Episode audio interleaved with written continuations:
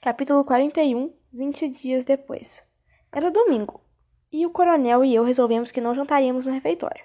Em vez disso, saímos do campus, atravessamos a, a rodovia 119 e fomos até a loja de conveniência Sony, onde nos permitimos uma refeição bem equilibrada de duas tortas de creme de aveia para cada um.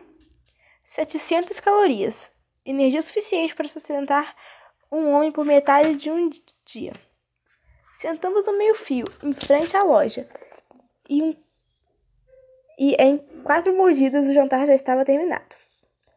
Vou ligar para o Jake amanhã, só para você ficar sabendo. Consegui o telefone dele com me Tudo bem, disse eu. Ouvi os sinos badalar atrás de mim e me virei para a porta. Nada de ficar sentado aí, disse a mulher que acabaram de nos ver jantar. Estamos comendo, respondeu o coronel. A mulher balançou a cabeça e ordenou que se estivesse falando, como se estivesse falando com o cachorro. Fora! Então fomos para os fundos da loja e sentamos perto das latas de lixos imundas e fedidas. Já chega de tudo bem, bujão. Isso é ridículo. Vou telefonar para o Jake e vou anotar tudo o que ele disser. E nós dois vamos nos sentar juntos e tentar descobrir o que aconteceu. Não, você tá sozinho nessa. Não quero saber o que aconteceu entre ela e o Jake. O coronel deu um suspiro e pegou um cigarro no fundo de cigarros do bujão no bolso da calça. Por que não? Porque não quero. Será que preciso apresentar uma análise. Pro... Será que preciso apresentar uma análise de profunda de toda a decisão que eu tomo? O coronel acendeu o cigarro com o isqueiro pelo qual tinha pagado, pelo qual eu tinha pagado, e deu uma tragada. Que seja, isso tem que ser descoberto. É pre... E preciso da tua ajuda, porque nós dois conhecemos muito bem. Então é isso. Eu me levantei e o encarei, sentando no chão todo cheio de si. Ele soprou fumaça direto no meu rosto. E, e isso foi a gota d'água. Eu estou cansado de seguir suas ordens, seu babaca. Não vou me sentar com você e discutir os detalhes da relação com o Jake. Droga. Será que eu posso ser mais claro? Eu não quero saber nada sobre eles. Eu já sei o que ela me contou. E é isso, isso é o bastante. E você pode continuar a agir como um idiota arrogante, mas não vou me sentar para conversar o quanto ela amava o Jake. E agora me deu o meu cigarro. O coronel jogou o maço no chão e levantou imediatamente, agarrando, agarrando a gola do meu suéter e tentando sem sucesso puxar para baixo, para que ele ficasse na mesma altura. Você não liga para ela, gritou ele. Só se importa com você e a droga da sua preciosa fantasia que você e Alaska tinham. Essa merda de romance secreto que ela iria deixar o Jake por você e que vocês veriam felizes para sempre. Mas ela beijou vários caras, bujão. E se ela estivesse aqui, nós dois sabemos que ela ainda seria namorada do Jake. E que o relacionamento que vocês seriam. O relacionamento de vocês seria puro drama. Não amor, não sexo. Só você, louco por ela. E ela dizendo: Você é uma graça, bujão. Mas eu, o amo, mas eu amo Jake. Se ela amava tanto você, por que o deixou naquela noite? E se você. E se você a amava tanto, por que a ajudou a ir? Eu estava bêbado. Qual é a sua desculpa? O coronel me soltou e eu baixei, eu abaixei e peguei o cigarro sem gritar, grunhir ou com as veias soltadas na testa, mas com calma, com muita calma. Eu olhei para o coronel e disse: Vai a merda. Os gritos os gritos de fazer as veias saltarem vieram mais tarde, depois que atravessei correndo a rodovia 119, o ciclo dos alojamentos e o campo de futebol e segui, entre... segui a entradinha de terra até a ponte e cheguei à toca do fumo.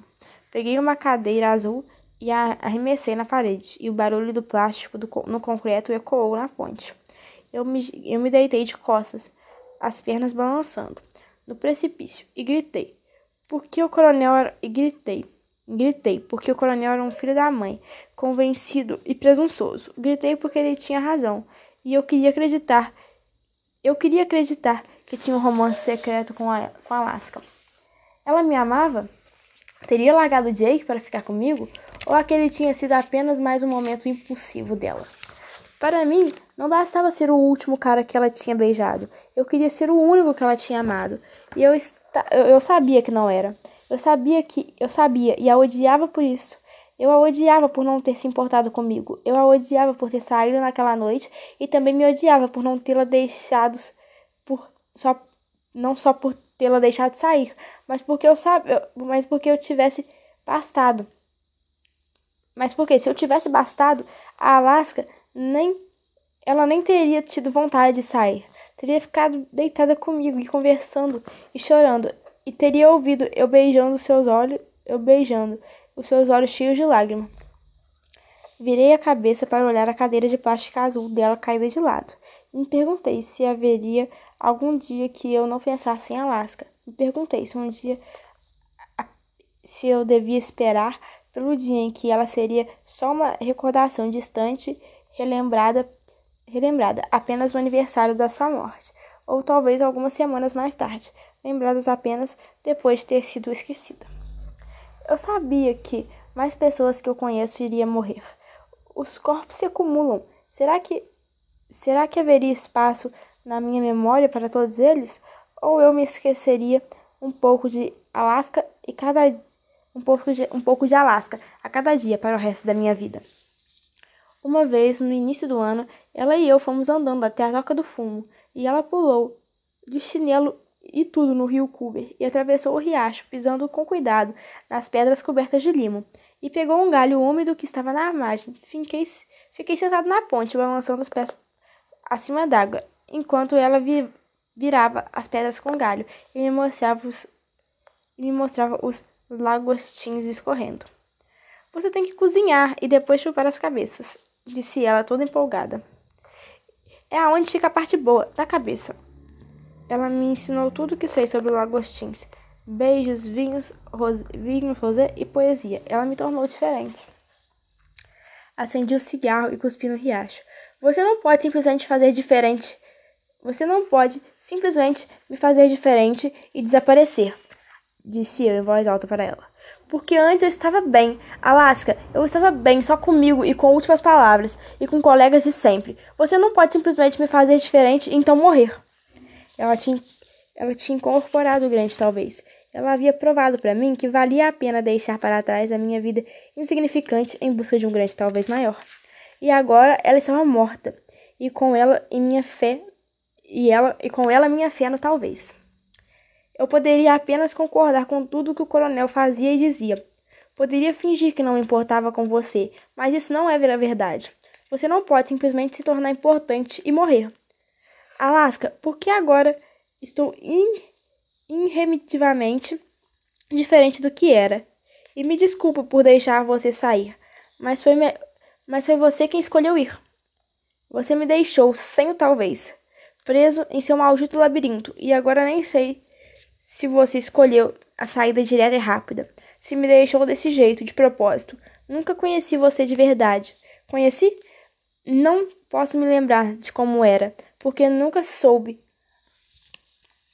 Enquanto me levantava para voltar para o quarto e fazer as pazes com o coronel, tentei imaginá-la naquela cadeira, mas não conseguia lembrar das suas curvas e as suas pernas, ou não quando estava sentada. Eu me recordava daquele sorrisinho astuto à la Mona Lisa que ela dava, mas não visualizava suas mãos com clareza para vê-las segurando um cigarro. Eu precisava decidir conhecê-lo de verdade, porque eu precisava de mais, lem de mais para lembrar, antes que pudesse começar o processo infame do esquecimento. E como o porquê de sua vida e da sua morte. Eu precisava aprender como, porquê, quando, onde e o que. No quarto 43, após um rápido pedido de desculpa totalmente aceito, o coronel disse: Tomamos a decisão tática e vamos relatar a ligação para o Jake. Temos outras linhas de investigações para seguir primeiro. Capítulo 42 21 dias depois. Na manhã seguinte, enquanto o Dr. Ryder entrava se arrastando na sala de aula, Takumi sentou na cadeira do lado e escreveu um recado no seu caderno. Almoço no Mac intragável. Eu rabisquei, ok. No meu e virei a página. O Dr. Hyder falou sobre o sufismo, uma seita mística do Islã. E eu só, eu só tinha lido o texto da aula por alto. Estava estudando só o suficiente para passar, mas na minha leitura dinâmica me deparei com grandes últimas palavras. Esse pobre sufista, vestido com trapos, entrou em uma joalheria que pertencia a um mercador rico e perguntou ele: Você sabe como vai morrer? E o mercador respondeu: Não, ninguém sabe como vai morrer. E o surfista disse: Eu sei. E o mercador perguntou: Como? E o surfista disse: O surfista, o surfista cruzou o braço e disse: Assim, e morreu. Depois disso, o mercador imediatamente abandonou a loja para levar uma vida de pobreza em busca do tipo de riqueza espiritual que o surfista morto tinha, morto tinha adquirido. Mas o Dr. Ryder contou uma história diferente, uma que eu pulei. Karl Marx, uma frase que, uma frase que ficou famosa, chamou de religião. Chamou a religião de ópio das massas. O budismo, que é popularmente praticado, promete a evolução através do karma. O Islã e o cristianismo prometem o paraíso eterno aos fiéis. E esse com certeza é um óbvio poderoso. E esperança, a esperança de uma vida melhor no futuro. Mas há uma história surfista que desafia a noção de que as pessoas acreditam em algo apenas porque precisam de um ópio. Rabi Awai, uma grande mulher santa do surfismo, foi vista correndo pelas ruas da cidade natal, Barça, levando uma tocha em uma mão e um balde de água na outra. Quando perguntaram o que ele estava fazendo, respondeu: Vou jogar esse balde de água nas chamas do inferno e depois vou usar essa tocha para queimar os portões do paraíso. Para que as pessoas não amem Deus por desejar o paraíso ou por temer o inferno, mas porque Ele é Deus. Uma mulher tão forte que incendiou o céu e inundou o inferno. Alaska teria gostado dessa Rabia Hawaii escrevi no meu caderno. Mas mesmo assim, eu não me, eu me importava com a vida após a morte.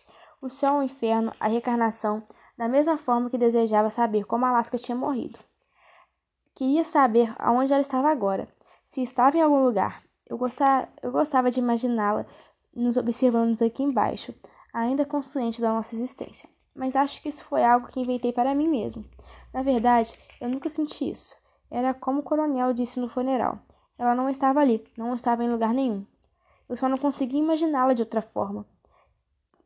De outra forma que não fosse morta. O corpo apodrecendo em Vini Station, o resto dela, um fantasma vivo apenas das lembranças. Como rabear, como rabear.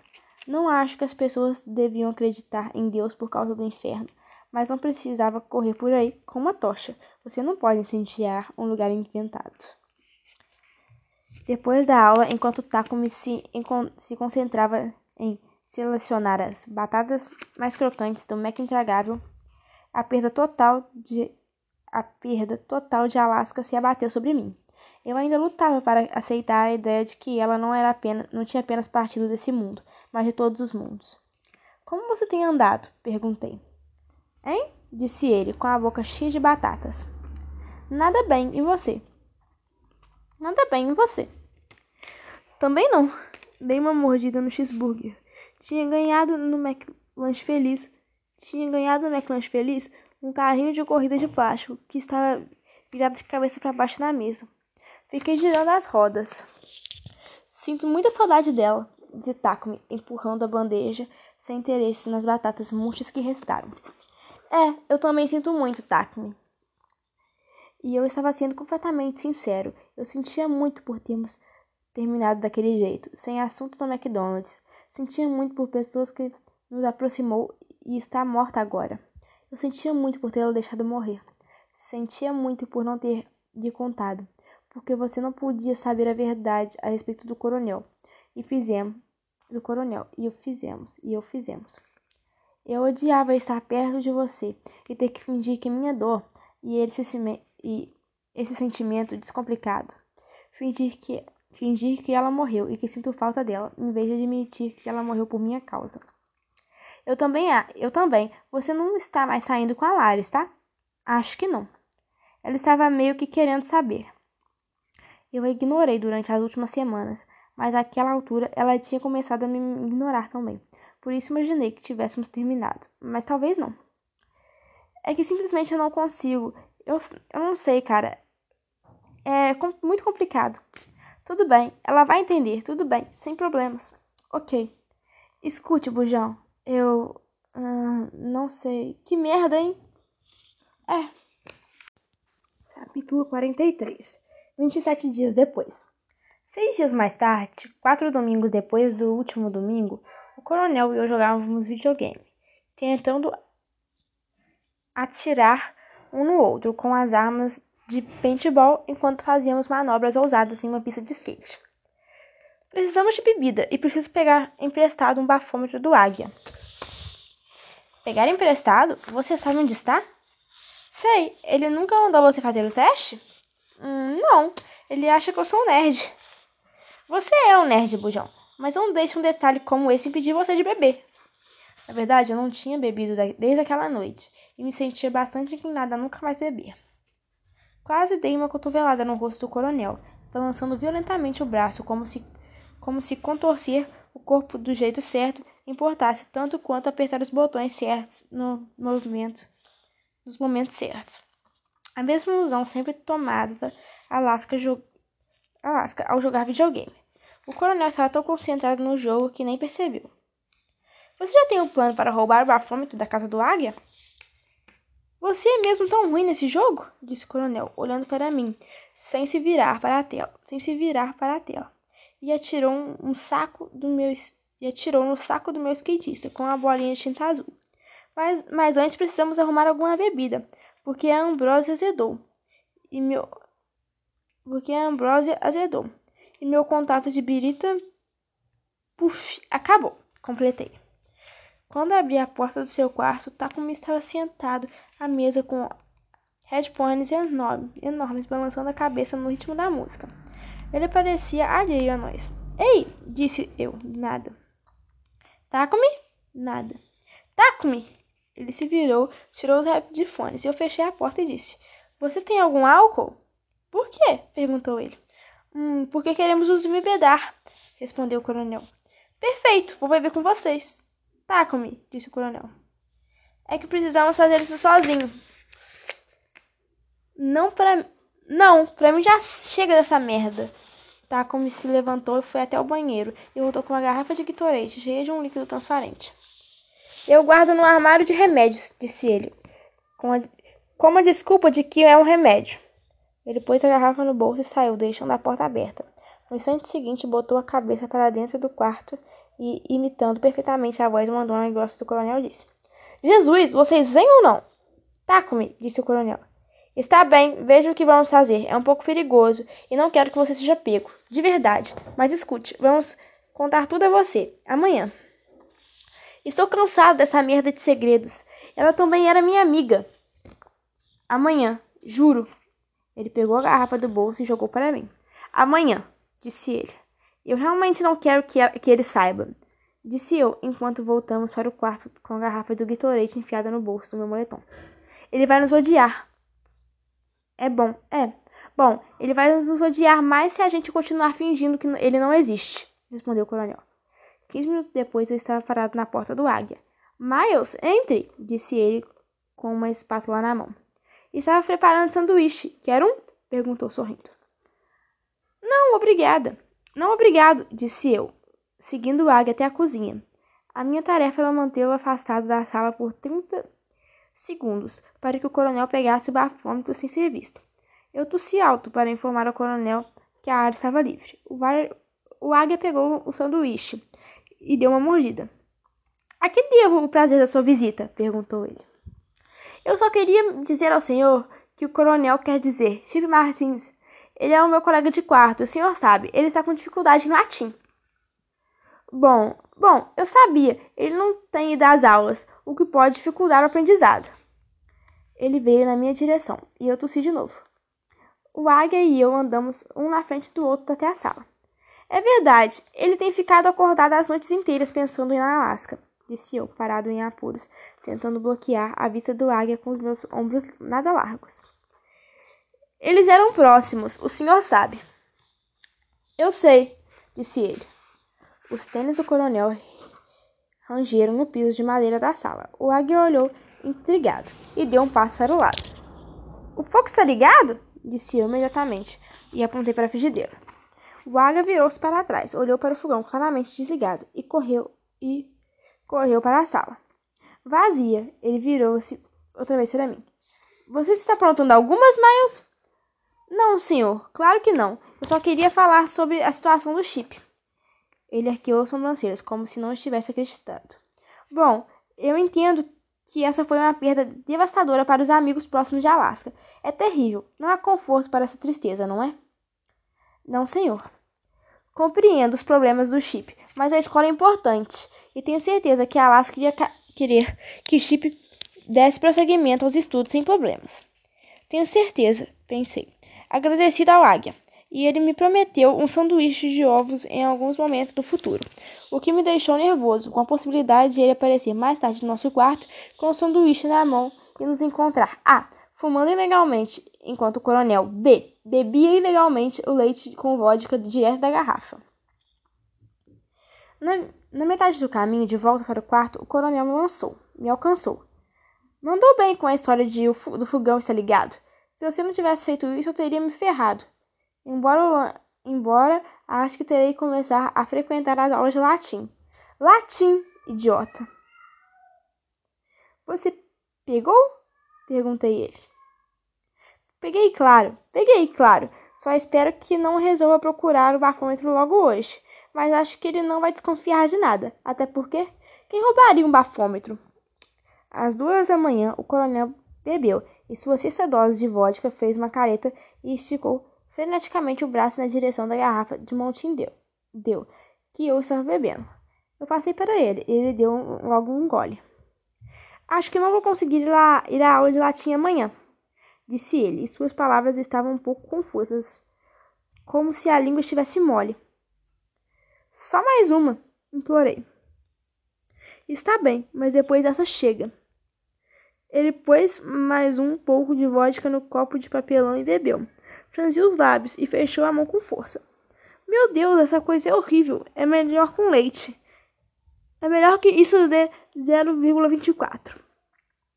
Precisamos esperar 15 minutos depois do último gole para fazer o teste. Precisamos esperar 20 minutos depois do último gole para fazer o teste disse eu, depois de ver na internet como usar um bafômetro. Você se sente bêbado?